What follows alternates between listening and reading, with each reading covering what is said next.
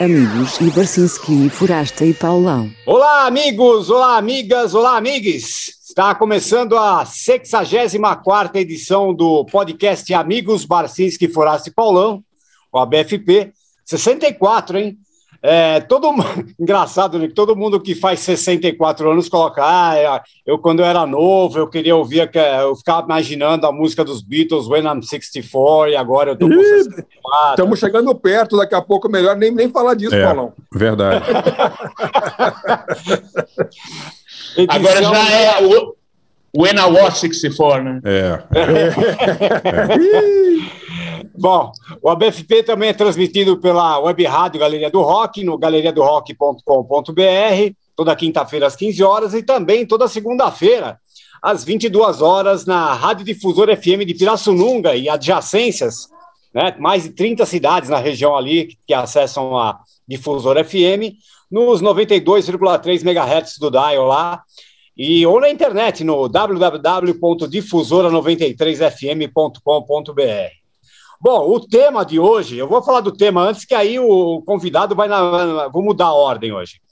A gente vai falar hoje sobre, pô, essa semana aqui, né, dia 24, é, se comemorou 30 anos do lançamento do álbum Nevermind do Nirvana, né? Sim. 30 milhões de discos vendidos desde o seu lançamento, um milhão para cada ano aí. Ó.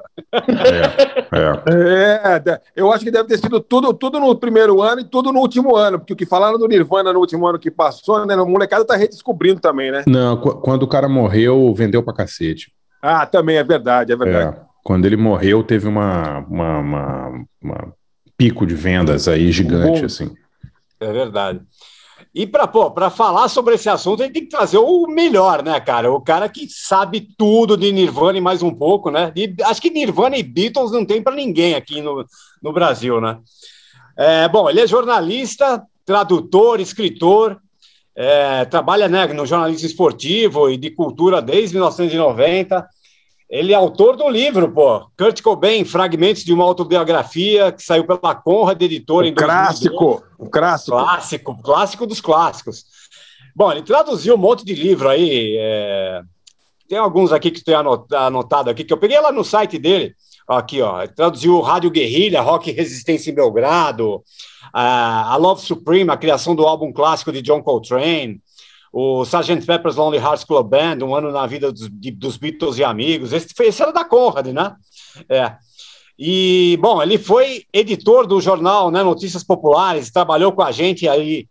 É, pô, ele entrou em 91 no jornal, ficou até 2000. Depois foi para Abril, para a revista VIP, ficou lá de 2006 a 2018 trabalhou no site Eu Foco Brasil com o Barcinski, né? É verdade, é verdade. É verdade trabalhou uns meses lá no Esporte Espetacular na Globo, pô, ele fez revista comigo, a Crocodilo e a Revista 10 lá na Conrad, pô, duas revistas muito legais que a gente fez juntos lá, e outras coisas mais, trabalhou no All Sport, colaborou com Folha, Trip, Bis, engraçado que o cabelo no, no currículo dele, que tem lá no blog dele, né, o Século Pop, que é sobre livros, né, ele coloca assim, ó, é ele colaborou com Folha, Trip, Showbiz, Revista 89FM, Garagem, Vênus, Quatro Rodas, Placar. Estamos aqui com o Marcelo Orozco, o nosso querido Cabela. Ah, e aí, Marcelo, tudo bom? Ô Marcelo, você, você, colaborou com o Garagem ou o Garagem meio que colaborou para acabar com a sua vida, com a sua carreira, hein, Marcelo? Não, colaborei com o site, né? Ah, com o site, é verdade. Quando eu, quando eu tinha o site, eu fazia os textinhos lá. É verdade, é verdade. pô. ninguém, pô, tem que tirar ganha... isso do currículo, pois isso aí é, vai estragar suas, suas próximas contratações. Hein? É, não, porque deixa lá, deixa lá. Vão achar que você ganhou alguma coisa para fazer isso, cabelo, mas ninguém nunca ganhou nada no garagem, né? tem que ficar claro aí. algum dia, algum dia a gente tem que contar a verdadeira história das finanças do garagem. É, exatamente. É. Não, é, pô, ganhou uma massagem no fígado, né, cara? Tanto que a gente ria. Né? Ah, não, tudo bem, tudo bem. Aí, aí... ganhamos saúde, ganhamos experiência. É, exato. Vocês, mais que, vocês ganharam mais experiência e saúde do que eu, naturalmente. Mas... Exato, exato. Ô Marcelo, é, só para começar rapidinho aqui, antes da gente fazer a escolha das músicas, é, a gente tá, vai no ar aí na semana em que o Nevermind saiu, né? E uhum. eu estava lendo matérias e tal, e eu acho engraçado como todo mundo que escreve sobre esse livro fala assim, a, sobre esse disco, né? A primeira vez que eu ouvi esse disco, eu soube que ia ser um ícone, que não sei o quê, uhum. que ia vender. É, é. tipo, uma mentira do mundo. Felizmente eu nunca cometi isso. Né? Nem a Ainda banda, bem. nem a banda achava que ia ser isso. Exato. Mais, é. Não é? Então. Nem a pode... gravadora, a Geffen, teve que sair às pressas prensando o disco para atender poderia, a demanda. Você poderia só explicar por que, que isso é uma falácia? Só para a gente, começo de conversa. Então, a, a, a tiragem inicial do, do, do, do, Nevermind nos Estados Unidos, né, é, a gravadora Geffen, é, fez uma prensagem modesta para uma banda alternativa. Te digo, te digo, até, te digo até quanto foi, cara. Porque o, o na, na, semana anterior, a Geffen tinha colocado no mercado americano o Use Your Illusion 1 e 2 do Guns N' Roses. Né? Sim. Que saiu com quase 4 milhões de cópias para as lojas. e o Nevermind saiu com 100 vezes menos, 40 mil. É verdade, é verdade. Não, eu acredito. 40 claro. mil, 40 e poucas mil Eu não, não, não, lembrava o número exato agora de cabeça, mas é isso, né? Foi uma tiragem modestíssima. É, eles estavam. Se vendesse 100, tava todo mundo, nossa, muito feliz. Aí, né? ajudado por aquele por clipe. O clipe entrou em alta rotação na MTV, né? Aquele negócio de o Nirvana tocando no colégio, uma bagunça, todo mundo Sim. alopra, uma anarquia. E aí começou, né, em uma avalanche, né, de, de, de, até mesmo quem não gostava de rock independente, né, gente que curtia outras coisas, né, seja metal, seja rock farofa, começou a comprar o disco, né, então foi, foi uma evolução é, vertiginosa das vendas, né? A Geffen teve que sair correndo para prensar mais disco, né? É verdade, Porque é verdade. o negócio superou qualquer expectativa, né? É, inclusive é engraçado porque as pessoas falam, não, Nevermind saiu e desbancou Michael Jackson. Não, demorou quatro meses para É, foi em Michael janeiro Jackson. só, é, né? Exato, saiu é. em setembro e exato. desbancou Michael Jackson em janeiro. Exato, então não foi aquela coisa assim, né, puta, que nem hoje que nem hoje tem, né? Ah, o disco sai e já tá, já tá em primeiro na Billboard, né? Tipo Drake, né? Jay-Z. Era, era diferente também, né, Barça? Como é. é que era a medida venda, né? Era bem Sim. diferente, né? Claro. Assim, a métrica era outra, né? É, e tinha, tinha coisa de sound scan, demorava, né, cara? Tipo, tinha uma. E, e tinha uma coisa assim, por não ter rede social, é, o boca a boca demorava mais do que hoje, né? Então, Sim, claro, com né? certeza. Né? Então, puta, você ouvia a música, ouvia o disco na, na rádio, ouvia, né? E aí, e aí você ia lá e comprava. Quer dizer, tinha um tempo entre o lançamento do disco e, e efetivamente aquela, aquela vendagem é, aparecer ali, digamos, na. Você precisava ser, ser muito big, assim, como os Beatles nos anos 60. Sim, é. sim, sim. É, Marcelo, você, já... Basta você me corrija. É, eu acho que a primeira vez que eu vi o Nevermind foi quando você trouxe dos Estados Unidos na viagem do, do Barulho. Cara, é, é na, na não viagem... tinha sido lançado aqui ainda. É, não, não tinha saído se... no Brasil. Eu não sei se foi lançado simultaneamente. Provavelmente não, cara. Não foi. Eu, não acho, foi. Eu, eu acho que saiu em 92, foi, no, foi quando eu comprei o vinil brasileiro. Vinil brasileiro, né? Não, é. eu me lembro, é, eu me lembro que assim, na, na, viagem que eu fiz, que demorou, sei lá, um mês, 40 dias, e foi exatamente, começou exatamente no, na, na, semana de lançamento do Nevermind, eu comprei uns um, um seis exemplares do Nevermind, uns seis cópias, porque todo lugar que eu ia, eu batia papo com alguém, a pessoa não tinha ouvido o disco. Eu, eu me lembro que eu presenteei o Joey Ramone com um disco, é, quem mais? É, alguém do, do, não da banda, mas da equipe técnica do Chili Peppers, a pessoa que me arrumou lá o. Essa o... história é boa. Você, você apresentou o Nevermind pro Joey Ramone, Barça. Ele já tinha ouvido, porque, cara, é outra época também. Outra é época. Não, o cara, o cara já tinha ouvido a música no rádio, já tinha visto Sim, o clipe. mas não, não tinha ouvido o álbum. Mas ele não tinha ouvido o álbum, não é hoje, ah, sai no Spotify, todo mundo já tem acesso, né? O cara tem que ir na loja Sim. comprar, né, cara? Então ele não, ele já tinha ouvido, tinha gostado e tal, ele me perguntou, a gente comentou do álbum, então eu falei, olha, tem um CD aqui, te dei, dei para ele, entendeu? O disco. Então é, é engraçado isso, né? Eu, eu, nem lá, até, até nos Estados Unidos demorou para a galera, para cair a ficha de como o disco era bom, de como ele era acessível, né, Marcelo? Sim, sim. É, foi, foi. foi um negócio que foi evoluindo, né? Sim. Foi instantâneo. Ah, todo ninguém sabia que era Nirvana, né? Fora um pequeno círculo é, do rock independente, das bandas alternativas. Aí o Nirvana assinou com uma grande gravadora, no caso a Geffen, né? Sim. E aí lançou o álbum, mas a expectativa continuava sendo de ser uma banda alternativa, vendendo pouco, né? E, ah, o, o, single, o single não era para ser Smells Like Teen Spirit, né? Cara, é, não, a, a, intenção inicial deles, quando eles começaram a compor e gravar, era que Kim Bloom fosse o carro-chefe. Uhum. Né? É. Só que depois Smells Like Teen Spirit foi composta, eles tocaram, explosiva. Ah, não, vamos botar na abertura e fazer o single e o clipe, o primeiro clipe. Né? Kim Bloom era, era, era a intenção inicial. Engraçado, né? É, não, é curioso, porque é, as pessoas fazem análises retrospectivas, né, com, 30, com 20, 30 anos de, de depois e perdem a noção total, né, acham que não, nossa, já vi, vi o futuro, né, tipo John Landau para Bruce Springsteen, né, vi o futuro do rock, se chama Nirvana, bullshit, né. Tipo... Aliás, se assim, não me engano, hoje, hoje, é hoje ou amanhã é aniversário do Bruce Springsteen, né, Foi, sinal. foi, é, é, é.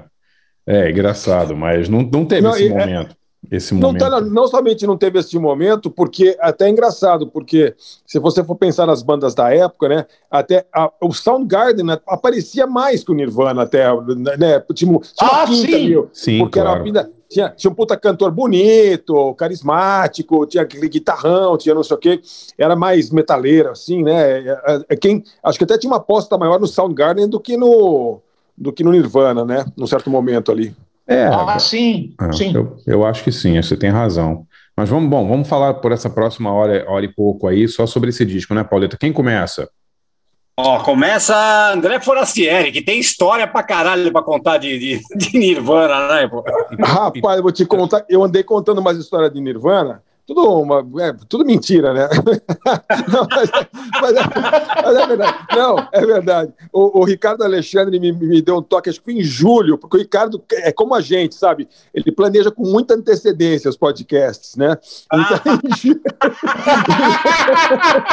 é. então em julho, ele me procurou. É, não, você... eu, eu, vou fazer Sim. discoteca básica, tal, não sei o que, vou fazer no Nirvana, vamos falar, tal. A gente falou em julho. Aí ele me mandou, apontou no ar ontem ou anteontem, aí ele me mandou, tal, eu comecei a ouvir, eu nem lembrava o que eu tinha falado, que eu estava, sei lá, sete horas da noite, já estava tomando uma cerveja, sei lá. Mas, enfim, é, foi, foi, foi essa história aí. Eu relembrei umas histórias lá. E do videoclipe, principalmente. Eu defendo muito que o importante foi o videoclipe, mais que a música Smells Like Teen Spirit. Se os caras tivessem errado no vídeo, a história seria outra. É, mas, pode enfim, ser, pode ser. Não é? Porque o vídeo, o vídeo eles acertaram muito a mão ali, inclusive o cara, o cara que dirigiu eu não sabia, eu fui pesquisar.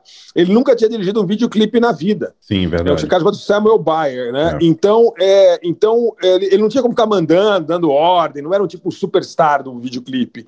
Então, deu para a gravadora e o próprio Cobain é, meio direcionarem um pouco o negócio, enfim. De qualquer jeito, é, eu fui, eu fui, eu vou escolher duas músicas aqui. A nossa, nossa ideia, né, quando a gente foi pensar nesse, nesse programa de hoje, é uma banda que inspirou o Nirvana e uma, e uma, uma banda, um artista, né? E uma banda que foi inspirada depois pelo Nirvana, né? Então, é, então enfim, escolhi duas aí.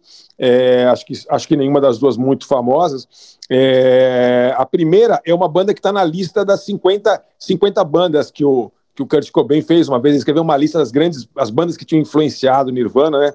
Em uma que ele citou lá, e eu só, só, só descobri que existia quando eu li essa lista, é uma banda que é considerada a primeira banda punk do, do, do Pacific Northwest ali, né, do, do, pedaço ali do Nirvana, que é o Wipers.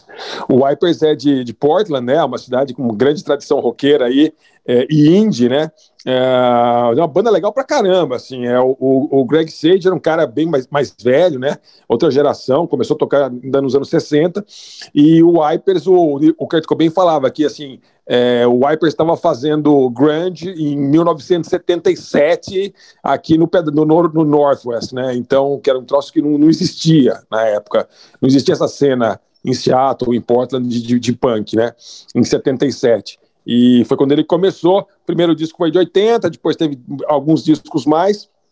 E no final a banda acabou, é, influenciou muita gente. Quem viu, viu e ficou com ela na cabeça. E, e, o Greg Sage seguiu fazendo a carreira dele solo, não muito, não com muito, não aparecendo muito, é, é, mas enfim, quem, quem, quem, quem viu na época ficou muito marcado e, e, tinha uma troca de discos ali de mão a mão, assim que as pessoas é, valorizavam muito e a banda é legal pra caramba, assim, realmente depois eu fui ouvir e é, e é bem bacana. É, então eu escolhi uma música do, do Wipers uh, que é, é, meio, meio pesada, assim, mas vocês vão ver, que é Potential Suicide, de 1979, é, do primeiro álbum do, do, do Wipers, que acho que é o This Is Real. Eu vou checar aqui para não falar besteira. É, ela, vamos lá. Is This Real é o nome do disco. É, ah. De 80, é, que é bem, bem legal, recomendo bastante. Ele tem vários discos, eles durante os anos 80 fizeram um monte de disco aí, e recomendado, Wipers. E dos influenciados, meu, putz, eu fiquei tentando procurar uma mina, é, porque, sei lá, fiquei lembrando, eu só lembrava de banda com homem, mas eu sabia também que, fora St. Vincent e algumas outras assim que são meio na cara, é, eu achei uma, uma menina que eu não conhecia. Eu, descobri que ela existe essa semana, na verdade, que é uma menina chamada Alicia Bonhano. E ela, ela, ela assina Bully, como Bully, que faz bully, esse bullying, sabe, com as pessoas. É, e ela, ela é uma ela é legal, meu. Ela é legal. Ela até gravou já pela Sub Pop um disco chamado Losing, que é bem legal, é, é recomendado. É, e aí eu estava ouvindo aqui as coisas dela e ela de fato é, tem uma influência assim clara e, e, bacana e aquela coisa meio pop pop barulhento e até eu li alguém falando que é, parece que é uma banda que é meio assim, uma mistura do do, do Hole com Nirvana e tem tem a ver mesmo e aí bom tem muitas músicas legais dela mas eu não resisti porque tem uma cover muito joia de About a Girl então é isso aí, Bully com uh, uh, Alicia Bonhano com uh, About a Girl e o Wipers.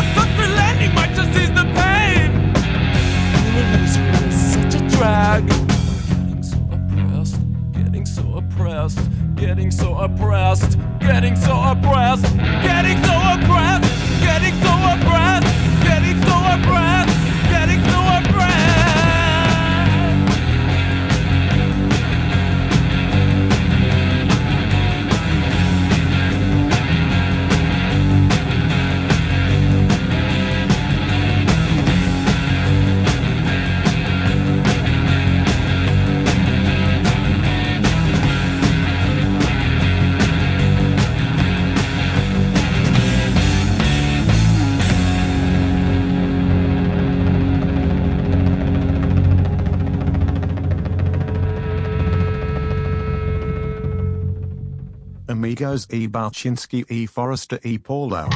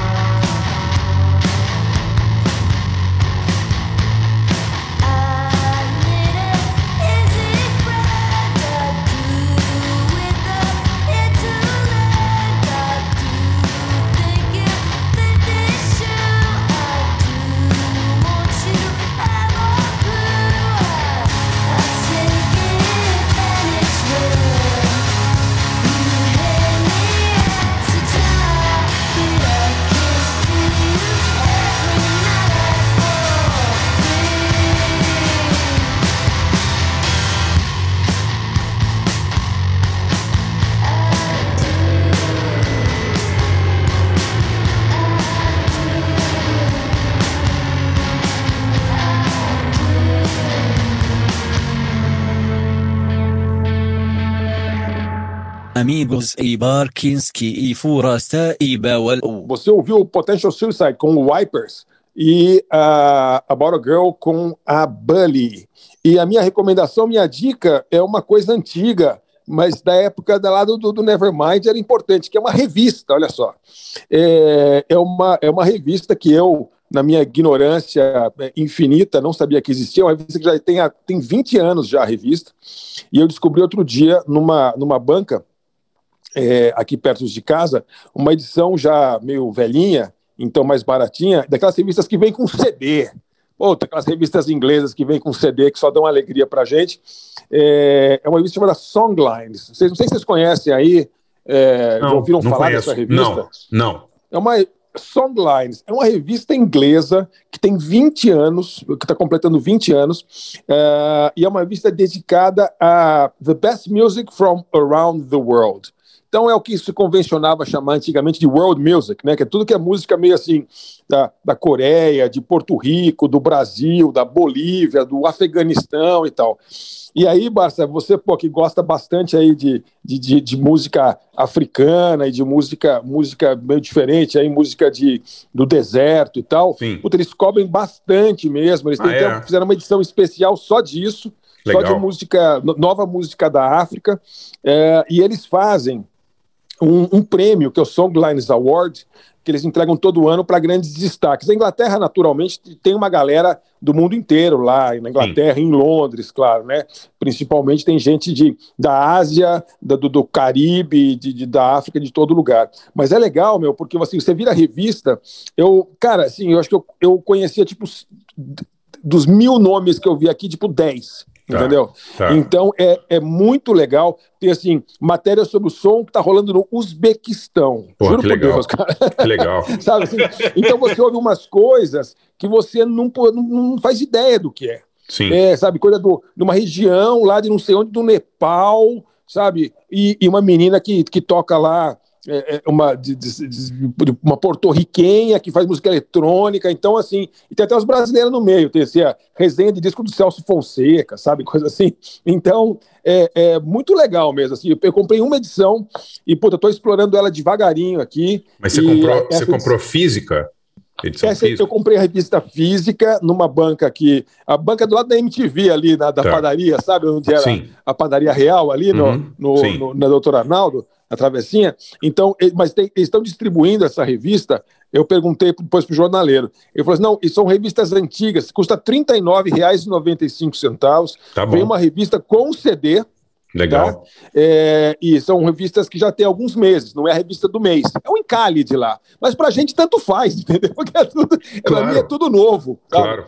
Então, é super recomendada. Também ela tem site, também está no Twitter tal, mas nada como pegar nada como pegar uma revista de papel com um monte de coisa diferente que você não conhece, ainda com um CDzinho legal para você ouvir. Chama-se Songlines, tipo linhas de canção, né? Songlines uh, Magazine. Então, super recomendado aí. Estou é, curtindo demais aqui. Tá bom? Legal. Essa legal. é a dica.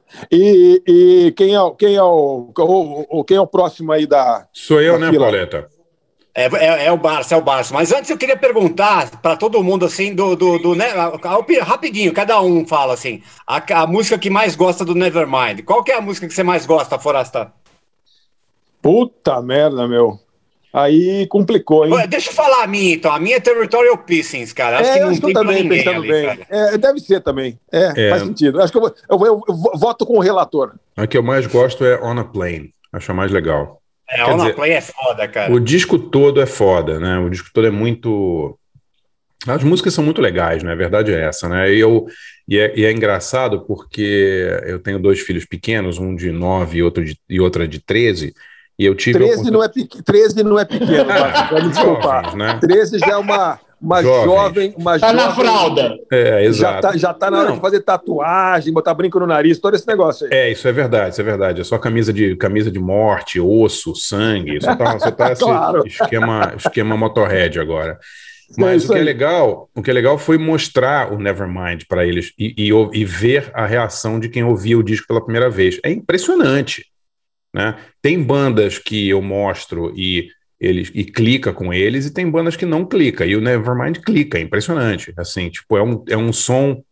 O Marcelo pode falar disso também, né, Marcelo? É um som, claro, tem influência de punk, tem influência de, de metal, tem tudo. Agora, pô, tem uma, ele é polido, né? Ele é um som que, que é agradável aos ouvidos, tem, é, tem uma pegada polido pop. e né? melódico também. Exato, né? exato. Melodia, melodia, melodia pop, né? Exato, exato. É impressionante, assim, o meu, meu filho, menor, tem nove anos, tá, é, quis tirar as músicas no piano, entendeu? Tá tocando Come As You Are no piano, é muito engraçado, assim, né? Legal. Você, você não vai pegar uma música, sei lá, do Megadeth e tocar no piano. Né? Não, não vai, não vai. e, sabe, e sabe o que eu acho engraçado? Eu tava pensando também na, na diferença da sonoridade do Nevermind com as, sobre, com as outras bandas da época. E ele não envelheceu tão mal quanto alguns outros discos, né? Quando você ouve o Ten do, do, do Pearl Jam, por exemplo, o tipo de, tipo de produção, o tipo de mixagem, parece um disco dos anos 70, basicamente. né? Uhum. E, É. e o Nevermind não parece, né? Um disco que tem 30 Pô, anos. já né? parecia o disco dos anos 70 naquela época. Exatamente, mas eu digo o, o som, o som também, né? Quer dizer, a banda, a banda tem aquele jeito de rock de arena que a gente sabe, mas eu digo, quando Sim. você ouve o Ten, ele não parece que É. foi gravado no mesmo ano do Nevermind, né? É verdade. É, É verdade. Não, mas, mas- mas é o Butch Vig, né? O Butch Vig, se você pe- pegar, ele, ele é, acho que ele teve uma grande parte, uma, uma grande, espero que ele tenha ganho mais- bastante dinheiro com, a, com o Nevermind, porque eu acho que ele tem a contribuição dele é valiosa, né? É, ele diz, o próprio Butch Vig diz que, que o, ma- o maior responsável por isso não é nem ele, é o Andy Wallace, que mixou o disco. Ah, tá.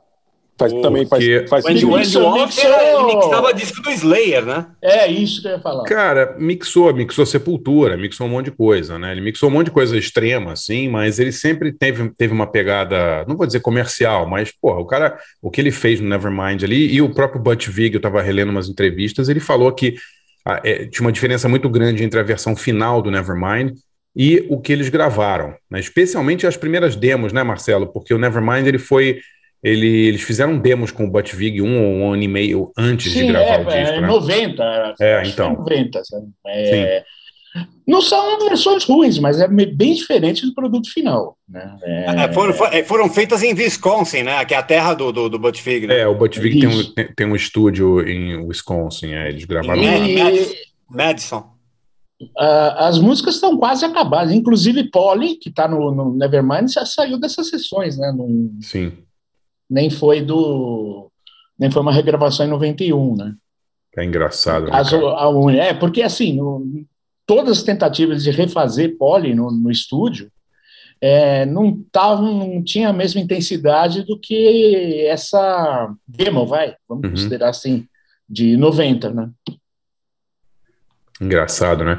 E o que é, e o que é, e o que é curioso é que depois o, o Kurt Cobain começou a falar mal do disco, que o, o Butch Vig e o, e o Andy Wallace deixaram o disco muito comercial e tal, mas todo mundo que foi entrevistado, que, que conheceu a- o processo ali, diz que a banda inteira estava muito feliz quando eles ouviram o, o disco, né? Quer dizer, o, o Cobain só começou a reclamar depois que o disco explodiu, né? Isso que é engraçado. É, né? é, é, É, meio- claro, meio- é, aí, aí ficou fácil. É, os Meio- O amigos. dinheiro estava entrando e tal. Aí, meio pirraça dele, né? Aquele Total.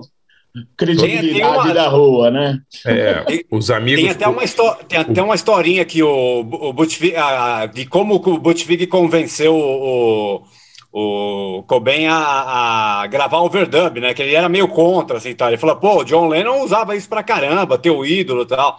Falei, ah, então tá, beleza, então vamos gravar, vai. É engraçado, né? Mas o, mas o, o Kurt era. Ele deve ter ouvido, sei lá, o Buzz Osborne do Melvins, deve ter falado para ele, pô, esse disco ficou comercial. E aí o cara não conseguiu dormir uma semana, né? cara? Começou Você a tá falar se mal. vendendo. é, aquela velha história, os, os- os amigos, foda-se os amigos, né? É, depois que o dinheiro tá. Aí, aí depois você pode ficar, né? Não, ele não queria que fosse assim, fizer É. uma coisa comercial e contando. Então devolve o dinheiro, então, ô picareta. Exato, exato. Posso escolher Aí, as ó, minhas, só para então, não Pauleta? ficar, só para não, a gente não esquecer, qual, o, o, o Cabela, qual que é a sua preferida do Nevermind? Bom, Vocês já votaram em Territorial Princess, seria uma candidata. E a O- outra foi, foi On a Plane, né? O Anna Plain também uma grande música. Aliás, eu só não. não- eu, sou, eu sou um pouquinho mesmo com Stay Away. Eu não é um. Eu não curto muito a música, nunca curti É verdade, eu, eu- exatamente. eu também não gosto Eu, muito. eu, eu, eu É. acho mais fraca, né? E... Mas olha, em geral. O Talvez disco- eu fique com, com Draniel, que eu gosto daquela parte do meio que é meio. Não tem um solo de guitarra, né? É uma colar, é um barulho, né? De, simulando. É, simulando uma transa, né? Até chegar ao orgasmo, que é uma explosão, aí eles voltam para a música, né? Então, assim, é até mais experimental essa parte do meio, que, que eu curto. Eu votaria em Bloom também, seria outra candidata, mas Grande eu fico com música. Draniel. Grandes Ah, músicas. legal. É, o disco todo é muito bom, né, cara? Impressionante, né? Quantidade de música boa que tem, tem nesse Porra. disco, uma atrás da outra, né? Something in the Way eu gosto muito também. né? É, é. So- Something in a Way é, pô, é, já deu a, deu a trilha do que seria o, o Unplugged né, da, da MTV, né? Sim, É. sim. O, o Butch Vig conta que o, o Cobain gravou essa música deitado no sofá do estúdio, assim, que É. com o microfone em cima da boca. É, é, o microfone ele deitado, coberto né, com umas cobertas, assim, que o cara que É, tava meio, meio, meio sussurrando. sussurrando. Exato. Isso, exato. Exato, O- Porque é, é outra que, assim, não estava dando certo. Eles gravavam de tudo que é jeito e a puta, não ficou legal, não ficou legal. Aí o Kurt chegou pro ô, Butch, vem, vem cá. Eu tô pensando em algo que seria mais ou menos isso aqui. Aí, pra- então, vamos lá, vai. Vamos gravar desse jeito. E aí é que saiu, né? Sim, sim. Engraçado, né, cara, como, como as coisas E, e são. Cabela, a gente tava falando de territorial pissings aqui. É, Você falou que o, o Cobain ele, ele, ele plugou direto na mesa a guitarra, né? Direto na mesa, uma, uma distorção que não é de pedal, não é de amplificador alto, é direto na mesa, então é uma distorção meio de excesso de, de, de input, né? De entrada, né? De som. Aliás, eu, eu, eu, tava, eu tava vendo outro dia, eu não, eu não, lem- eu não lembrava, é, na verdade, faz uns meses atrás, eu não me lembro onde é que eu vi, é, o- que o, onde eles gravaram, né, é em Los Angeles, em, é, em Van Nuys, ali, né, na, é um perífero ali de Los Angeles, mais ou menos, é um estúdio onde foi gravado, pô, é, tipo Rumors, né, cara, foi gravado tipo de Fleetwood Mac, é o que você quiser, né, Sim. cara. Sim, tinha uma, digamos que tinha uma tradição de som limpinho e melódico, assim, ou bem, bem acabado e melódico, vamos dizer assim, né? É. Já tinha uma, acho que as mesas já tinham, as mesas que enfrentaram, ah, sabe, a Stevie Nicks, né, e o, e o Lindsey Buckingham, né, cara? é. Não é? Então acho que já estavam assim, acho que só de entrar lá a gente vai ficar meio chapado já, só pelos caras que gravaram lá Sim. é, nos anos anteriores ali, né? Assim, Não, tem e- uma então- coisa, tem uma coisa esse negócio de ligar, plugar direto na mesa, que eu vou fa- usar um exemplo tosco, sei lá.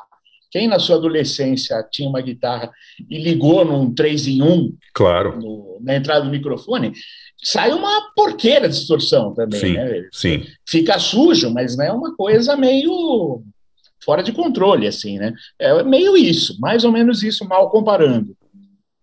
Legal, legal. Posso escolher as minhas então, Pauleta? Vamos lá?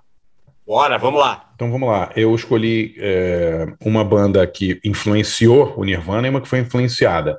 Uma que influenciou, que, assim, é engraçado, né? Pou- Pouco a gente lembra que, que essa banda foi tão influente, é o Black Flag, né?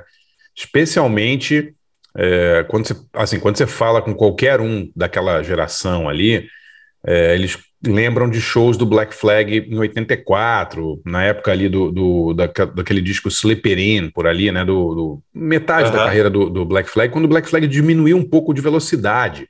Né? Se você ouve. Aliás, Xará, você, você viu, você, aliás, desculpa, vocês viram esse documentário What Drives Us, que é do, do Dave Grohl? eu vi, Fala eu vi. bastante do Black Flag. Eu vi, é bacana. É, é um filme é legal, sobre. né? É um filme sobre como bandas usam a van, né? What drives us é tipo a história, a história do transporte terrestre no rock, basicamente, né? É bem legal. Exato, e- e- exatamente, como o Black Flag e o DOA abriram todo esse caminho é, da, da- da- de, turnês pelo interior, tal, desse Sim. circuito independente. É bem, Sim. bem fal- falando de Nirvana e falando de Black Flag, lembrei de lembrei desse daí. É, a, a autobiografia do, do, do Henry Rollins chama Get in the Van, né? Um, um dos livros dele lá, quer dizer, ele era conhecido, o Exatamente. Black Flag era conhecido por ser uma banda que excursionava os Estados Unidos inteiro e, e tocou, começou a tocar em clubes que não eram clubes de rock, né? Tipo, vários clubes, eh, digamos que o Black Flag, essa galera, eh, Circle Jerks e tal, eles começaram a tocar em clubes que eram, claro, sabe, o cara tá indo da, de São Francisco para Los Angeles, tem, sei lá, 800 quilômetros, mil quilômetros. Ele parava em qualquer buraco no caminho e fazia um show. Né? E aí vinha a banda seguinte e fazia show naquele mesmo lugar, né? Quer dizer, eles abriram muitos palcos ali independentes, né? É uma história muito, muito bacana, assim. Mas o, o, o- se você conversa com qualquer cara do TED, do Mudhoney, do Melvins, eles vão te falar de um show do, de uma turnê do Black Flag 84, assim, que foi meio histórica para essa galera, quando o Black Flag começou a diminuir o ritmo, diminuir a velocidade, né? E eu escolhi uma música aqui que é bem que, que é bem dessa fase aí, que é uma música chama é, Black Coffee, do disco de 84, que é o Sleeping In, aquela capa maravilhosa que tem a freira, né? Disco muito, muito legal. Esse disco é foda, viu, meu? Não, é foda e, cara, você ouve, parece o Inútero. Houve, houve, houve, houve o, o Slipperin, cara, é igualzinho. Nunca, nunca tinha pensado isso, cara, mas é, acho que tem, tem, tem, um, pô, tem razão mesmo. Não, viu? mas Tem- é, não, quer dizer, não, não, é, isso não é um pensamento original. Os próprios caras lá do, do, do, do Grunge lá sempre falaram isso. Você perguntar pro Mark Arm, ele vai te falar, porra, o show do Black Flag 84 marcou todo mundo e tal. É, é foda, assim, foi, foi realmente um acontecimento, né? Então eu escolhi essa, essa Black Coffee, que é uma música maravilhosa, e bandas que foram influenciadas, tem muitas, né? Mas eu, eu gosto muito da, da Courtney Barnett, não sei se vocês curtem ela, tá, tá até com um Sim, disco sim. novo agora. Ela é demais, né? Eu adoro ela, uma, uma... Não me lembro, ela é neozelandesa ou australiana? Pode ter australiana, né? Acho que sim. Ela é dali, acho que ela é australiana, ela mora em Melbourne. E, e ela tá com um disco novo saindo agora em novembro, eu adoro ela. E esse disco de 2015 é, dela é muito bom e tem um- uma faixa que é, é puro Nirvana, chama Pedestrian at Best. Toda vez que eu ouço essa música, ou esse disco em, em especial, eu, eu penso que como ela ouviu, como ela deve ter ouvido Nirvana, porque a música é muito parecida.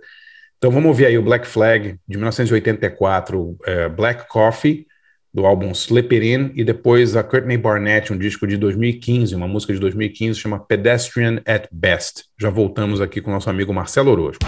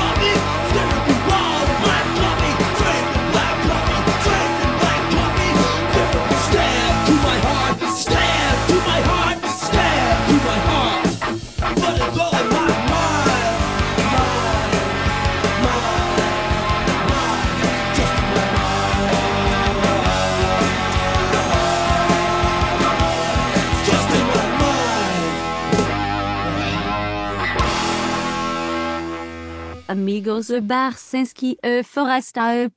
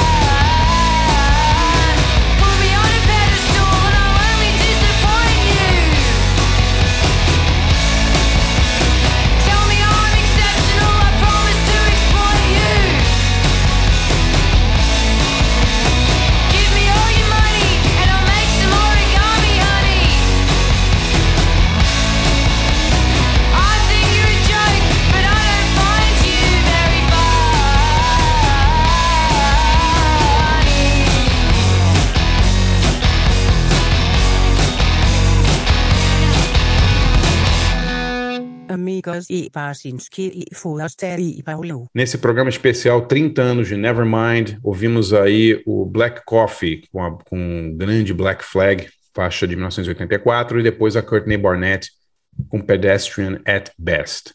E, e a minha dica é, é, um livro que já saiu há uns dois anos, aí, mas eu só li agora, que eu adorei, que é a biografia do Bandido da Luz Vermelha, escrito pelo nosso amigo Gonçalo Júnior. Você já leu esse livro? Famigerado? Pô, ainda não, meu. Porra, legal. Não, não, quando, ele, quando ele participou do, do, do ABFP, ele, ele, ele fala, ele comentou sobre o livro, né? Comentou, mas eu não tinha lido. Porra, muito legal, cara. Muito legal. A história é realmente incrível. E o Gonçalo, quer dizer, a gente entrevistou ele naquele especial de música brega, então muita gente conhece ele também por livros sobre música e tal, mas ele tem muitos livros que não tem nada a ver com o universo da música, né? Ele fez um livro sobre vários livros sobre ilustradores, tem um livro sobre o Benício, tem um livro sobre quadrinhos e tem esse livro aí chama Famigerado, que é a história do bandido da luz vermelha. Eu, pô, recomendo muito, assim, a história é muito legal, muito bacana mesmo. Saiu pela editora do Gonçalo Noir e procure aí no, no, no site da Noir. Noir é, é, é N-O-I-R, não é Noir, é Noir em francês, preto. Beleza? Legal.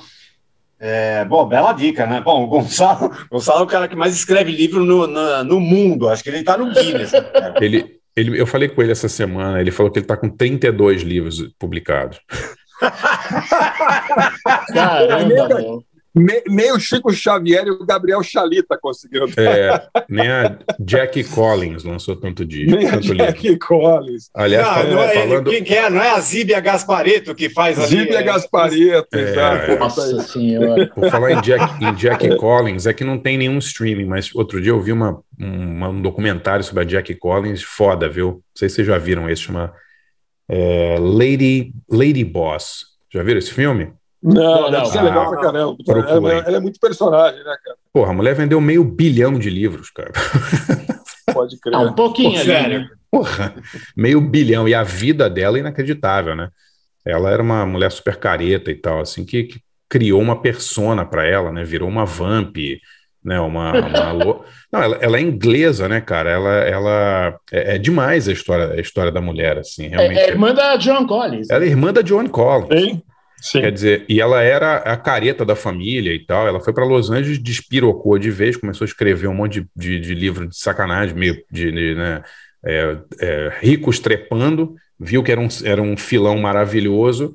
E, cara, e, e- e se deu uma repaginada ali, virou uma perua do tipo Narcisa. E, cara.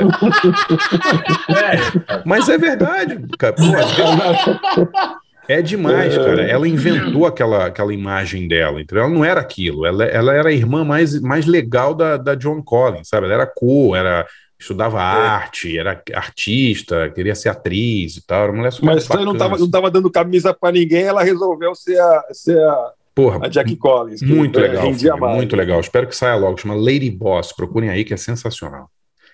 Vamos aí. Fora, quem agora? Pauleta? Sou eu, sou eu.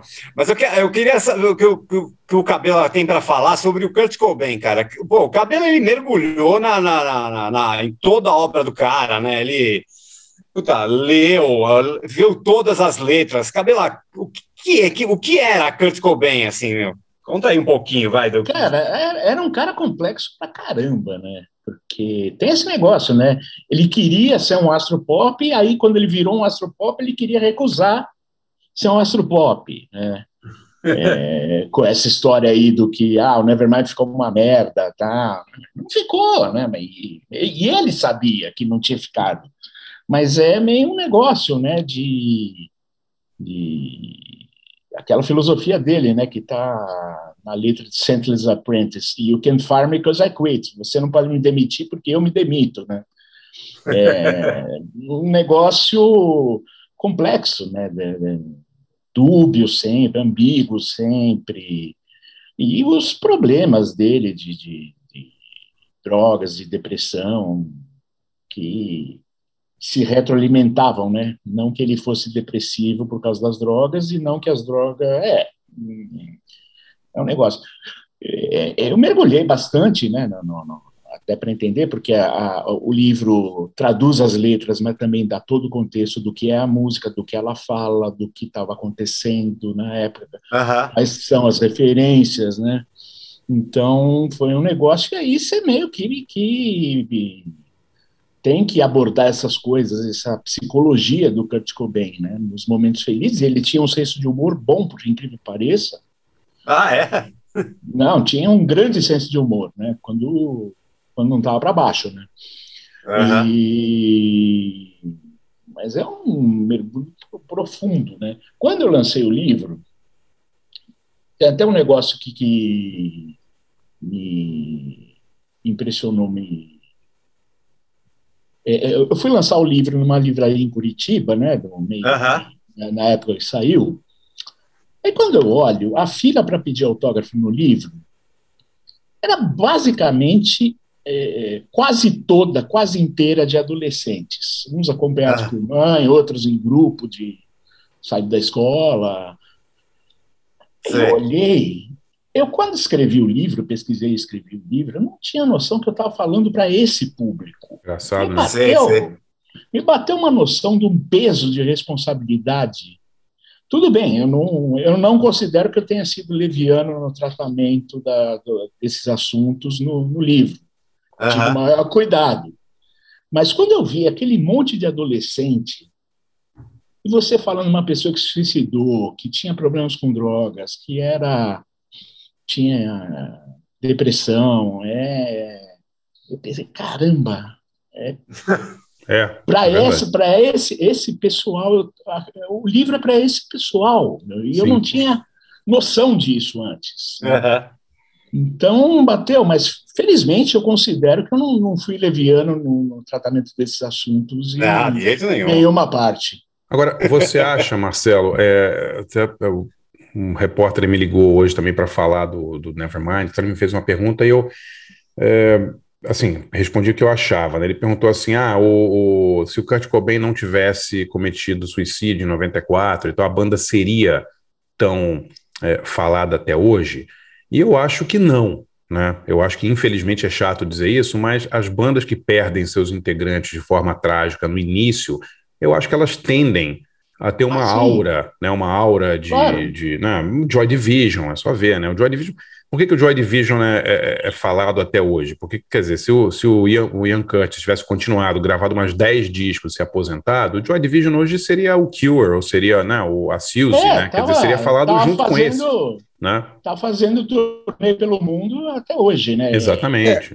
A, Exatamente. gra- a grande coisa é não ficar gordo e careca, né, cara? É, Tipo, né, é. ficou- Sim. Aí o, ca- o cara escapou de ficar gordo e careca, já, já morreu com vantagem. Foi o Jim Morrison, né, cara? Tava ficando, tava ficando gordo, tava ficando, né? Mas enfim, deu tempo, né? Sim. Ninguém sim. lembra dele gordo, todo mundo lembra dele bonitão, né? É, não, É verdade. Exato. tem isso, mas eu digo, o cara teve uma carreira de, de cinco anos, o Kurt Cobain, né? Primeiro Sim, disco de 89, né? Quer dizer, é muito curto, Então, muito pouco tempo, né? Hendrix, é, nem se fala.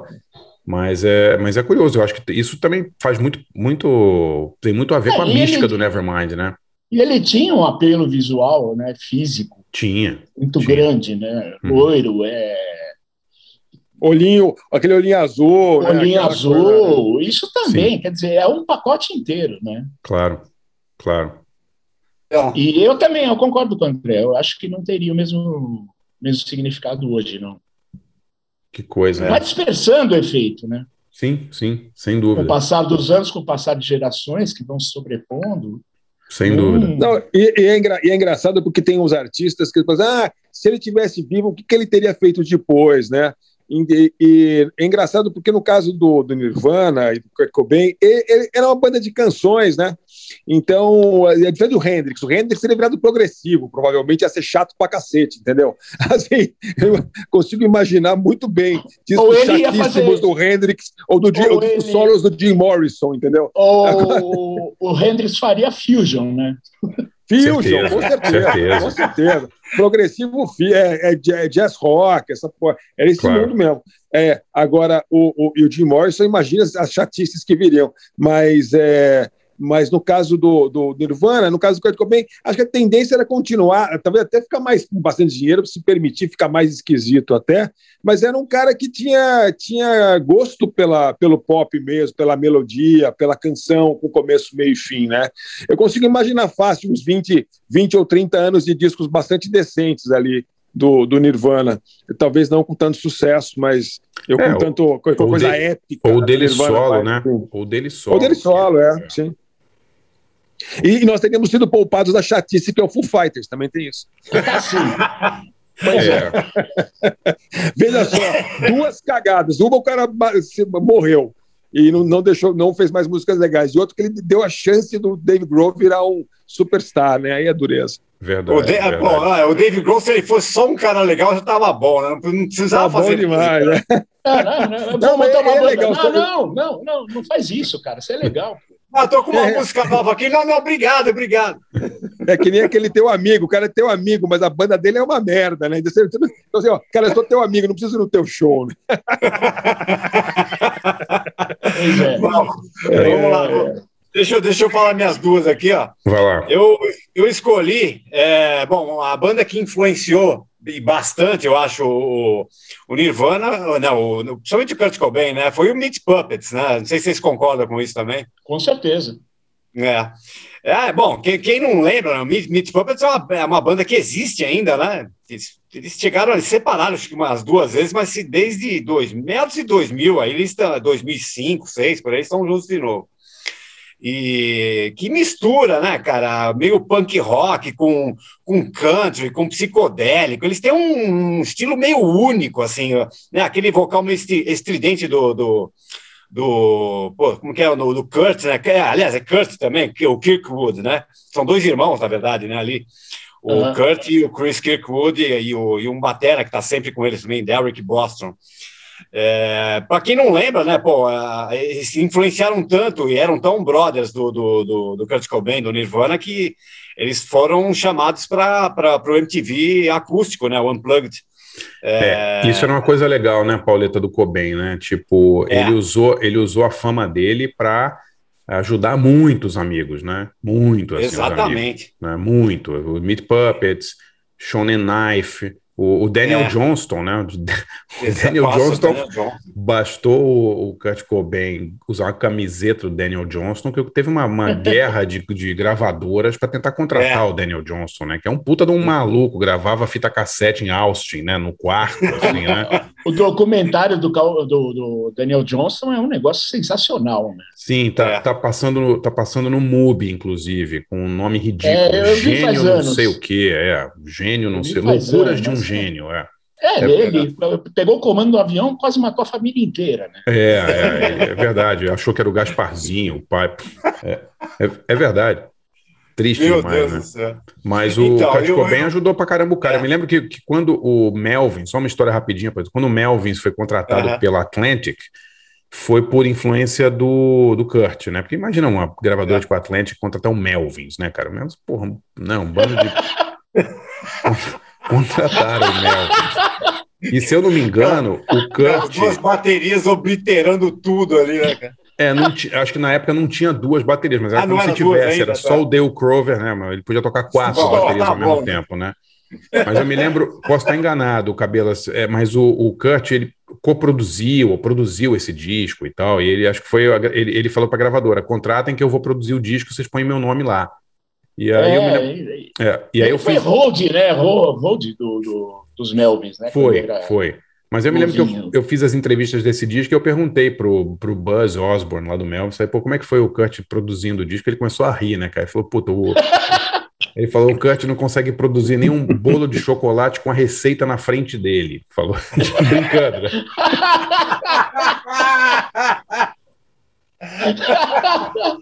Sensacional. É, muito bom. Então, aí, na época que, tava, que eles iam gravar o acústico, eles estavam excursionando com, com o Meat Puppets, né? Sim. E aí, tá- e, e o, e, e o- Cobain meio que não estava afim de fazer e tal, não sei o que, mas acabaram convencendo, e aí ele ca- acabou chamando os caras para tocar, né? Os dois irmãos, participar né, da, da gravação do acústico, e ainda, pô, da- da- das 14 músicas do acústico, três são do, do, do, do Meat Puppets. Eles tocaram All Sim. Me, Plateau e Lake of Fire, pô, impressionante, né? Deram muita pala para os caras, tanto que o disco seguinte da, da, do Meat Puppets saiu em 94. Aliás, eu tenho esse disco que é muito bom, chama Too Hype to Die. É, foi o disco que mais vendeu da, na, da carreira toda aí do, do, do Meat Puppets, né? Sim. E só, E- só para registrar, essas três versões com o Kurt cantando no, no, no, no acústico são melhores do que os originais. São, certeza. Exato, não. certeza. Lake of Fire eu acho maravilhosa, né? cara? Certeza, certeza. Pô, vocês sabem, vocês sabem que eu, tenho, eu tenho um problema com ele. Eu não sei se tocou demais ou não sei o quê. Eu tenho um problema com esse acústico. Eu não ouço esse acústico desde que ele, desde que ele saiu, cara. Porque eu não sei se eu não sei, ficou meio Nirvana de elevador, sabe? Eu não sei, cara. Eu não, É, eu não, não me vai, cara. Eu tenho, eu tenho aflição. Eu tenho- não- ó, eu, só para eu sou visto de novo hoje, talvez eu goste. Acho que provavelmente ele ia gostar. Mas Sim. Sim. eu, eu fiquei com birra. birra, Só- quando você pega, quando você pega nojo, é duro, de, né? de- Tem uma história, tem uma história rápida do, do acústico, rapidinha, que a, o, o PA, é, na verdade, que está que, que, que, tá no acústico, né, virado para o Kurt Cobain, na verdade é, uma, é um, um amplificador, né? Ele, ele ficava inseguro de não ter um amplificador. E estava disfarçado de PA ali. É, não sabia não. Não sabia. É. Ó, Pauleta, só para só para informar, o, o, primeiro, o primeiro disco do Melvins para uma grande gravadora foi o Houdini, que é coproduzido pelo Kurt Cobain, que segundo os próprios caras do Melvins não fez bosta nenhuma no disco. Só botou o nome lá, né? Botou, botou o nome, nome, pô. é. Vendeu, vendeu mais cópia do que seria vendido, né? E é, um, e é um dos melhores discos do Melvins, hein, o Houdini. É um disco foda, assim, muito bom. É, pra, pra caralho. É muito bom. É muito bom. Bom, do Meat Puppets eu vou, eu vou tocar é, uma versão que eles gravaram em 2011 de Smells Like Teen Spirit, que a, a, é, a Spin lançou em 2011 um, um tributo ao Nirvana chamado Newer Minds, e tem essa versão que é bacana, bem, bem estilo Meat Puppets mesmo para Smells Like Teen Spirit. E a minha outra escolha é o, né, que a banda que foi influenciada pelo, pelo, pelo Nirvana, né, pelo Kurt Cobain, é o Distillers, né, cara? Uh, Brody Dale, né, que é australiana, mas ela foi com, ainda adolescente para Los Angeles, era maluca pelo Nirvana, né? Tanto que, pô, nesse, nesse em 2018 teve esse Cal Jam, na- no Cal Jam, que é esse Full Fighters Fest, né, que teve que eles juntaram, né, o Chris Novoselic, o Dave Grohl e o Pat Smear, eles tocaram ali seis músicas do, do Nirvana, não sei se vocês lembram, foi recente aí, chamaram, pô, John Jett para cantar, aquele John McCauley, e, a Brody Dale ficou no baixo ali em algumas músicas ali, e ela tanto que na época ela postou uma, eh, uma foto, né, dizendo, pô, quando eu, eu, eu, fui, eu fui membro oficial do Nirvana por 24 horas. Enfim, e, e aí, pô, ela super influenciada, deu várias entrevistas aí falando que foi definitivamente influenciada pelo cara tal. E do Distillers, então, eu vou tocar é, uma música chamada Sick of It All, que é o mesmo nome da banda, mas não tem nada a ver, é, que está no disco Sing Sing That House de 2002. É, bom, Distillers é uma banda californiana, né? Fez três discos, separou, mas eles voltaram acho que faz pouco tempo, em 2019, se não estou enganado, gravaram mais umas coisas aí. Então vamos lá, as duas aí. A banda que influenciou Nirvana, Meat Puppets, com Smells Like Teen Spirit, e a influenciada, o Distillers, com Sick of It All. Vamos lá, já já voltamos aí com o Marcelo Orozco e os 30 anos do Nevermind. Vamos lá.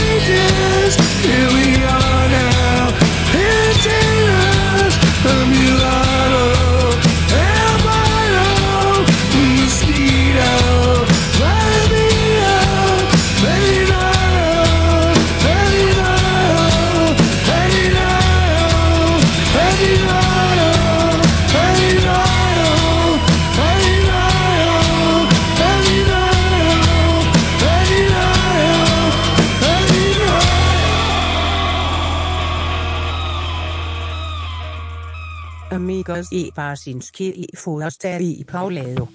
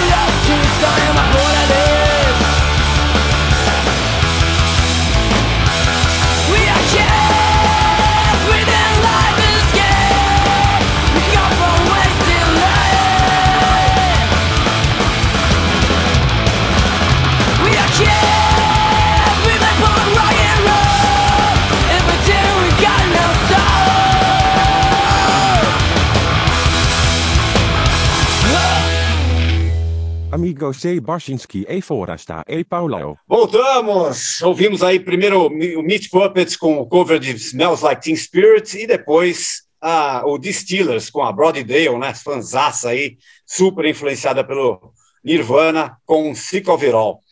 É, bom, minha dica, é, eu vou pedir para vocês aí quem está afim aí, é, a, acionar o velho e bom estantevirtual.com.br e caçar ali o seu exemplar de Kurt Cobain, Fragmentos de uma Autobiografia, o livro aqui do nosso convidado, Marcelo Orosco.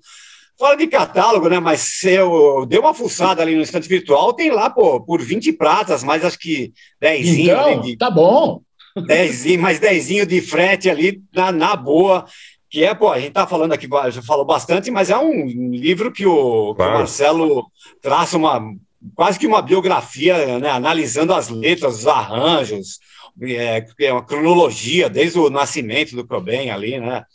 Aliás, tá, aliás, tá na, hora- tá na hora, Cabela, de você, pelo menos, eh, se você não vai relançar, pelo menos fazer um digitalizar e colocar na Amazon aí eh, a É. versão para gente, para quem quiser, que quiser e puder ler digital, porque pô, esse livro é legal demais, assim. É, esse, e- esse livro, esse muita livro não vai envelhecer, né?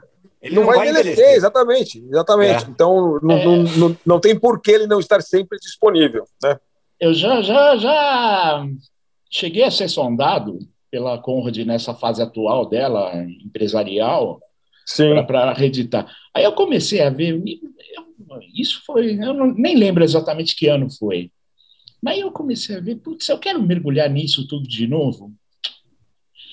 Tá Mas não tem que mergulhar fase. nada. Pega a porra do livro e publica, Cabela. tá. O leitor que mergulhe. Se você, claro que você não vai ficar reescrevendo tudo, senão você vai ficar louco, né? Claro. Mas é, não, porque aí teria que escrever sobre caixa que saiu. é, Não, Mas não. Essa Faz que nem parte. o- essa Faz que nem o da Gonçalo, psi- velho. Faz que nem o Gonçalo. Tipo assim, escreve, já escreveu, abandona, tchau. Nem olha, nem olha pra trás, entendeu?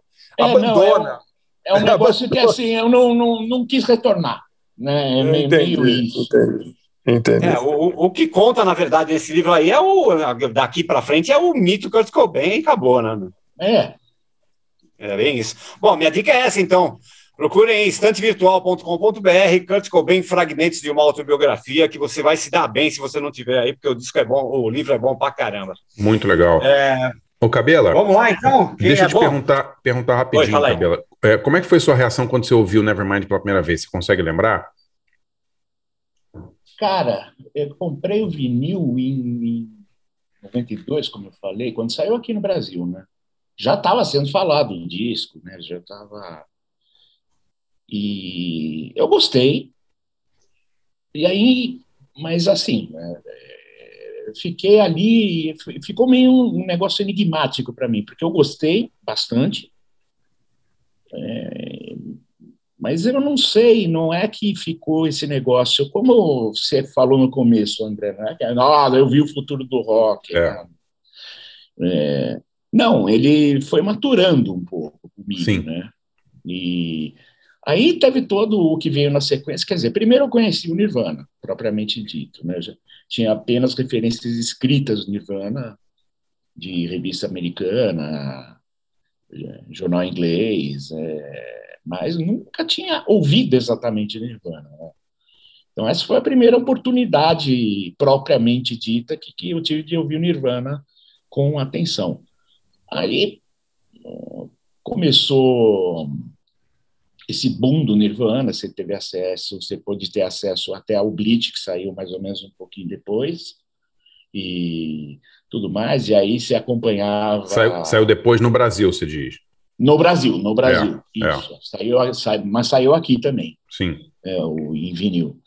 E aí você vai acompanhando o negócio, essas atitudes eh, fora da curva do, do, do Kurt, né? de- de- e ele foi criando um personagem que era interessante porque ele era muito fora do, do, do padrão rockstar, né? embora fosse um rockstar, mas era um rockstar diferente, né? brigava com, com o Axel Rose, é, é, tinha suas, suas opiniões fora do, do negócio, tinha uma rivalidade com o Pearl Jam, que o Pearl Jam, até onde consta, não tinha em, em relação a ele, Não, não? Era mesmo. unilateral, Não mesmo. É. é, é, mas era, sei lá, é, e assim, era uma personalidade única como há muito tempo não se via, né? E isso contribuiu para você entender mais a música, o que é que eles estavam produzindo, de onde eles vieram, né? Então, assim, não foi a primeira audição que, nossa, inesquecível, não, me lembro como se fosse hoje, o mundo ocidental se uniu em torno do disco, não. É, é.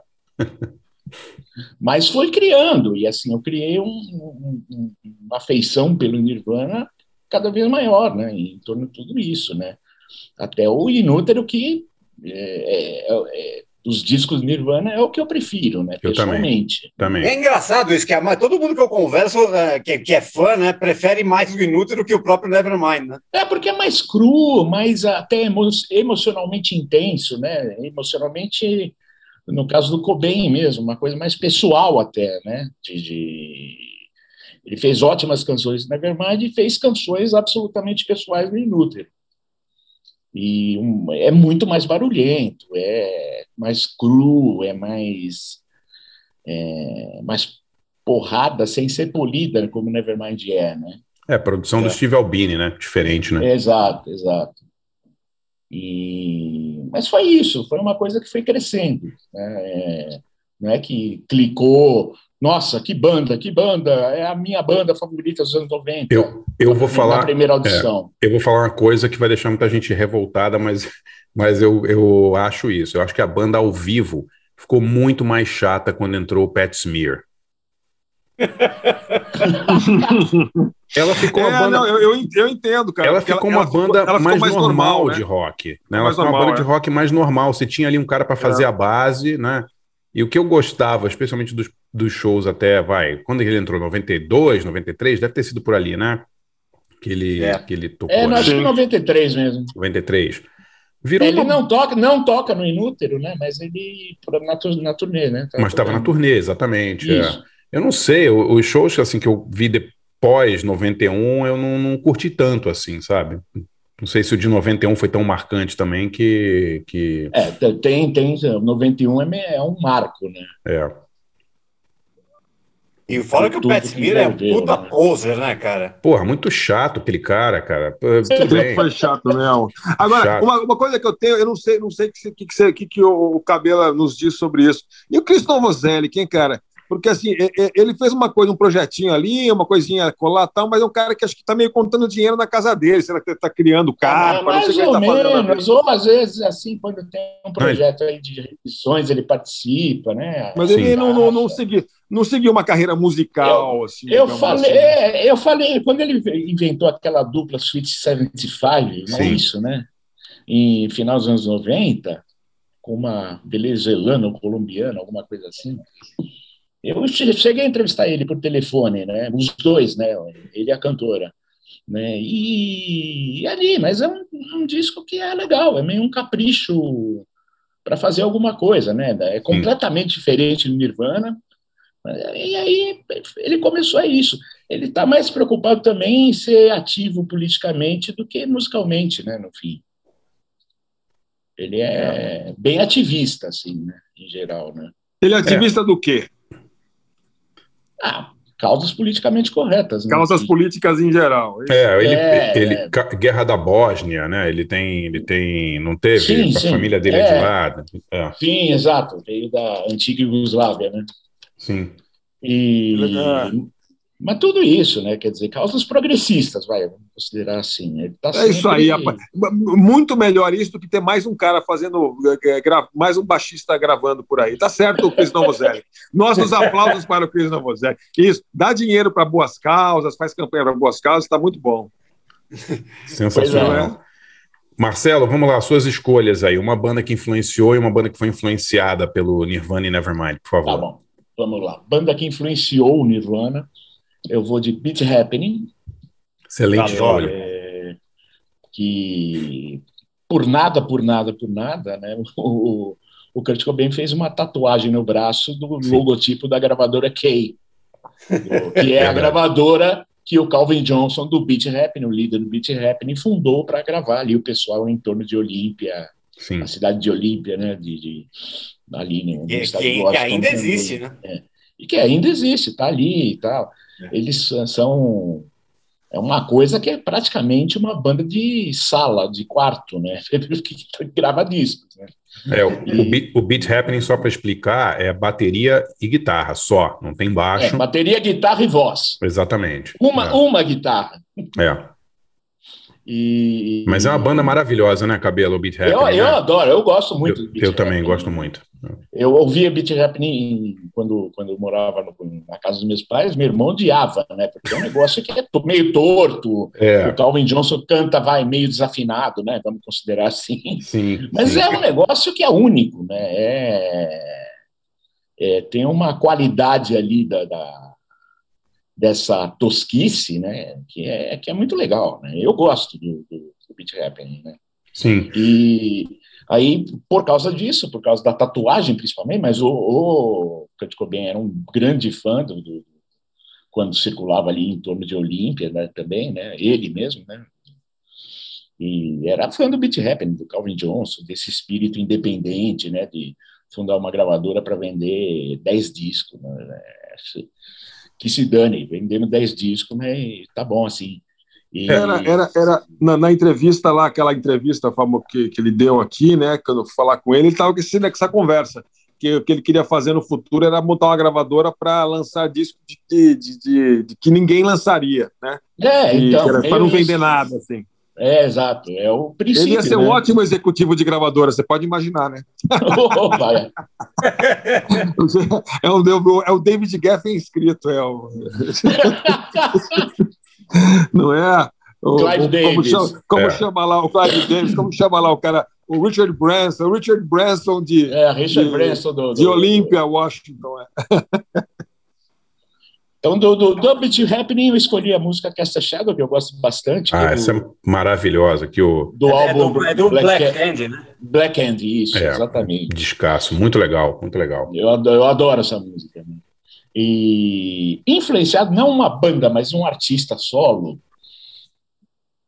que é curioso, porque ele não é exatamente um cara do rock puro, né, do rock alternativo. É o Sturgill Simpson, que é um cara mais do, do, do country, do country rock, do alt country.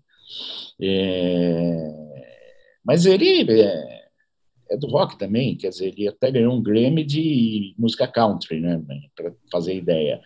Mas é um cara que, que faz um uso ali dessa união de, de, do country com o rock muito interessante. E no disco dele de 2016, o. Como é que é mesmo o nome do disco, Diago? Deixa eu ver aqui.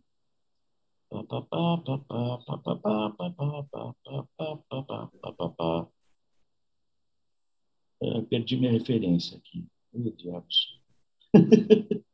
Ah, depois É, você ah, fala. achei, achei, achei. A Sailor's Guide to Earth. Né? Aham. Em 2016, esse disco. Ele fez uma cover bem interessante de In Bloom, né?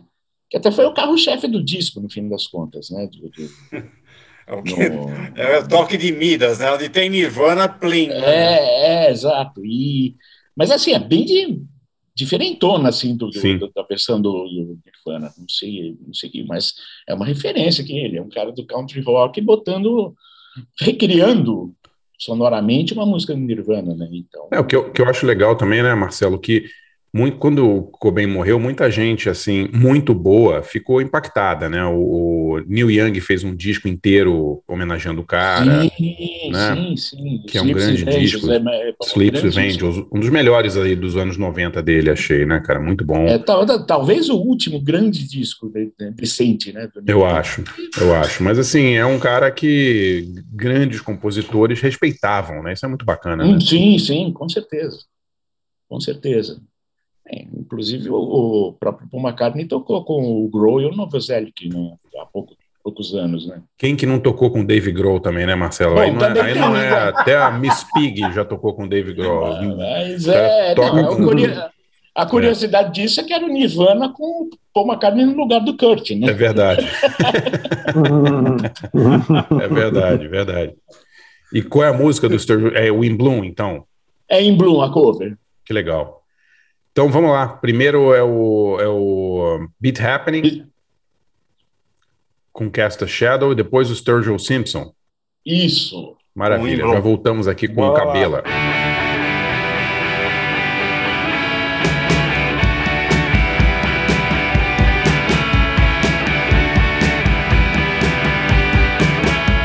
The Sandman is bringing me a special gift. Sleepy dream memory of our first kiss. Cast your shadow in my direction. Cast your shadow in my direction. Cast your shadow in my direction. Cast your shadow in my direction.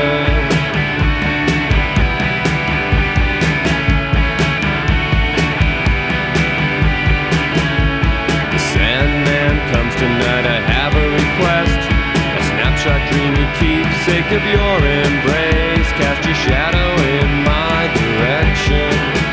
Cast your shadow in my direction. Cast your shadow in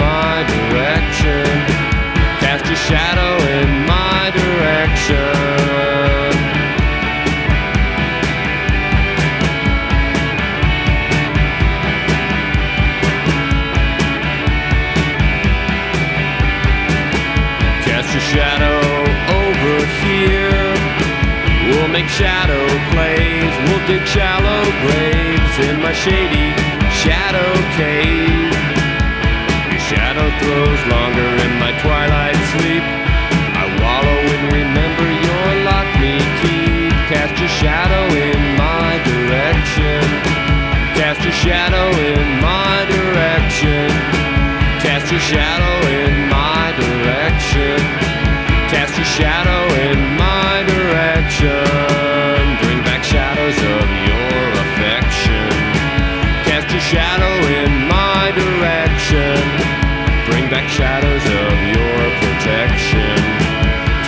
shadow in my direction.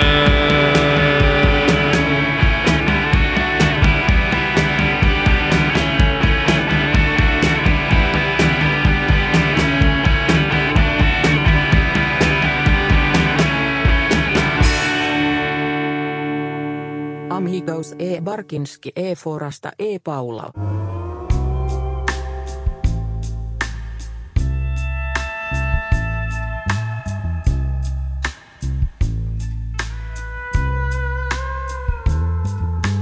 Selling kids for food. Where the changes move. Spring is here.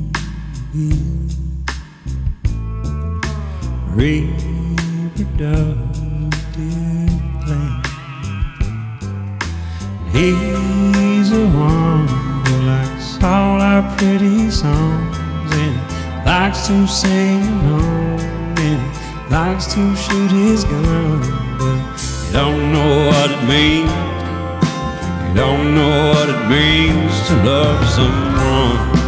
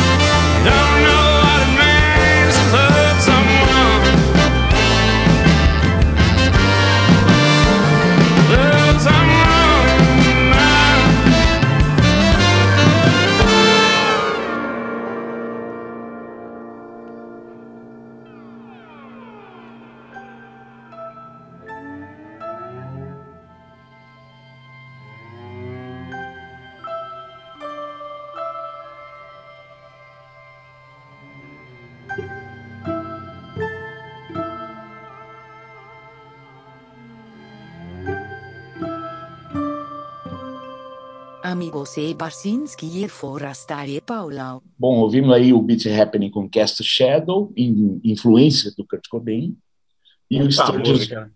e o Sturgill Simpson com In Bloom, uma cover de, de In Bloom do, do, do Nirvana, é, de 2016. Yes, E sir. Um influenciado, né, no caso. Pô, vou ouvir Beat Happening hoje, Marcelo. Faz anos, Pô, muito faça- tempo que eu não ouço, faça cara. isso, Tem faça uma, isso. uma coletânea de uns três ou quatro anos atrás, maravilhosa, né? Eu lançaram, também né? não, não, não, não ouvi, não, mas É. assim, eu tenho todo, todo que saiu até os anos 90, pelo menos. Puta, muita, muita coisa legal. Né? Que É uma banda banda meio esquecida, né? Eu acho que é uma, é uma banda que a nova geração aí que, que procura. Tem- uma nova geração que fica olhando as bandas dos anos 90, 80, 90. Acho que Beat Happening meio que não, não tá no radar, né? Da, É, da, da, eles moçada falam- mais nova, assim. Eles falam, nossa, Não, que, então- que- então- que legal o White Stripe, só guitarra e bateria. É, é, pode ser, pode ser. É legal, é legal, é legal, é legal até reouvir, né? Nossa, Beat Happening é uma banda que também, eu acho que eu não ouvi uma música do Beat Happening no século XXI. Não, mas eu, eu acho que o Kurt curtia também a, a, a história do Calvin Johnson, né? E a, e a, a, digamos, a política da, da gravadora dele, né? Que lançava todas essas bandas da- das Riot Girls também, né? A Kay lançou muita banda feminina e tal. Ah, sim, É, também. né? Inclusive no, no show que eu fotografei no Paramount, quem abriu foi o Bikini Kill. Era Bikini Kill, Mudhoney e, e Nirvana, em 91, né? Quer dizer, ele já estava Showzinho, dando... show- showzinho divertido. Foi, foi Showzinho, muito é, divertido. showzinho básico, assim. né? Olha Ah, tem, um, tem um pessoal aí que vai tocar. É. Nessa época aí não, não, era, não era a época que, ele- que, que os dois do Nirvana namoravam as duas do, do, do Bikini Kill? Eu não sei se é essa altura, mas quando, É, Não quando sei se é essa altura, é. O Kurt, o Kurt compôs Smells Like Teen Spirit, é, é, é, era essa situação, né? Foi numa baladinha dos quatro, né? É, em 91, Hum. o, o Dave Grohl ele namorava uma das mulheres do L7, lá, não lembro se é a Jennifer Finch ou a, ou a Placas lá. É, então já tinha Uhum. largado a... Já, já, já.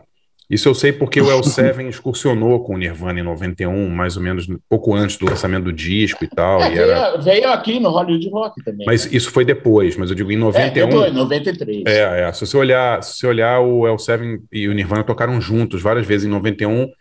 é, e, e eles eram meio, acho que eram dois casais, assim, era engraçado. Não me lembro se era o Novoselic ou, ou o Cobain que tinha alguma coisa com, com uma, uma das, das integrantes do L7. Então, grande banda também, É, né?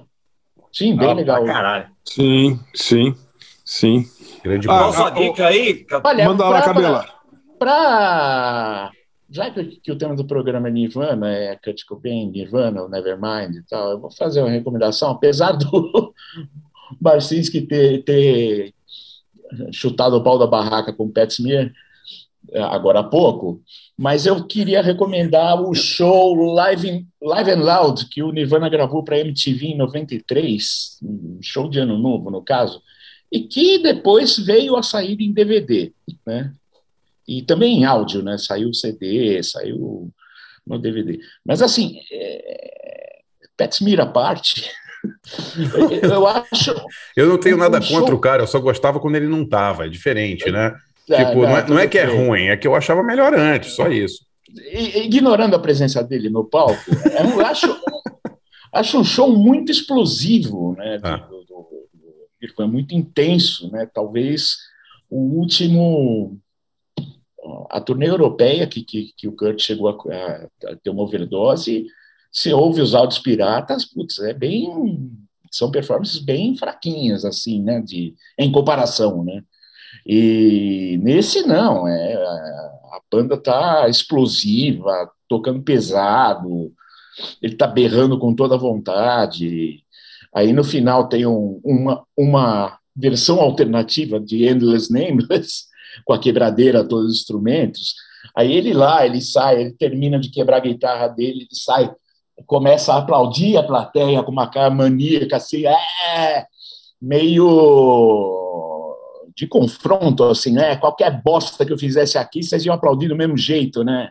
E aí ele fecha o macarrão e sai do palco, né? É um negócio. O, o nível de frustração dele com a fama estava atingindo píncaros, assim, né? E, apesar de tudo, é um negócio que demonstra a, a personagem tudo que estava por dentro dele naquele momento, né? E que viria desembocar quatro meses depois, né? Com, com o suicídio dele, né? Aham. Bom, beleza. Pô, e, e isso aí tá, é, é encontrável ainda? Bom, deve ter no. no, no- Olha, eu não sei se está em catálogo, mas é, sei lá, vale a pena muito procurar em selo, procurar até nos YouTube da vida. É, é, é bom conferir, é, um- é uma apresentação assim que eu gosto muito. Será que, será que tá no. no, no, no- tá, tá no, no Spotify, tá? O áudio, né? É, o áudio, é.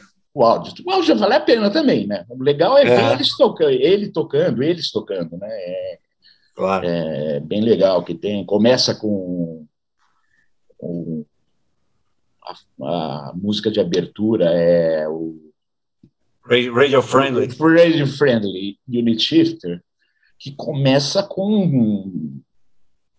Primeira coisa do show é o Kurt tirando o feedback da guitarra, aquele feedback que tem no disco também, no Minútero, mas é, vai evoluindo e vai no crescendo, aí a banda entra tacando pau, né? Então é legal ver também como é que ele faz isso no palco, né? Essa, essa- produzir esse feedback no início do show, né? É, é o começo do show. É engraçado, é, mas é bem legal ver também. Maravilha. Pô, bom, Cabela, obrigado, hein? Pô, tá, é, o papo se deixar aqui vai até amanhã, né, cara? Ah, Porque- sim, claro.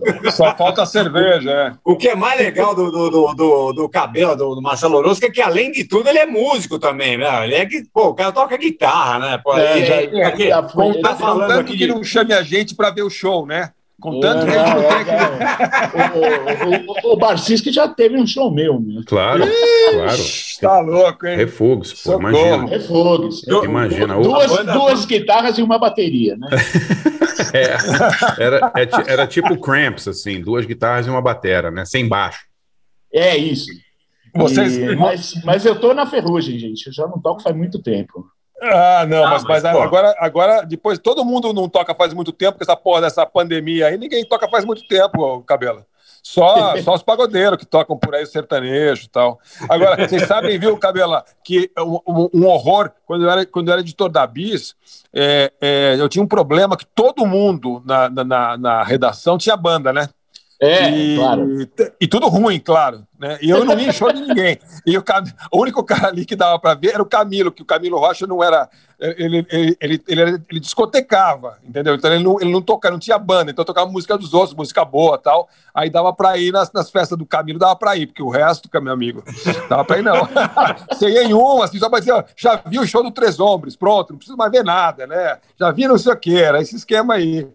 Que Mas amigo costumo- eu, eu costumo brincar que, assim, quando eu descobri o Nirvana mesmo para valer, aí eu vi, é, é, eu vou parar de fazer música que não dá, né? Isso aqui que eu É difícil, né? Difícil, Pena- né? Pesou a camisa, é, foi isso. É, não, não, não, não, não, não. Isso daqui É, que eu faço é brincadeirinha, lá. né, gente?